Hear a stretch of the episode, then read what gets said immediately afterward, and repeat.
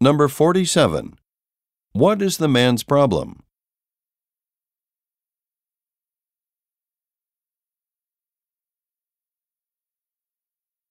Number 48. Why does the man say, I can't believe it.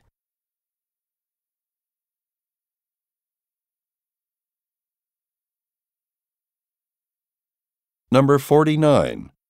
What does the woman tell the man to do?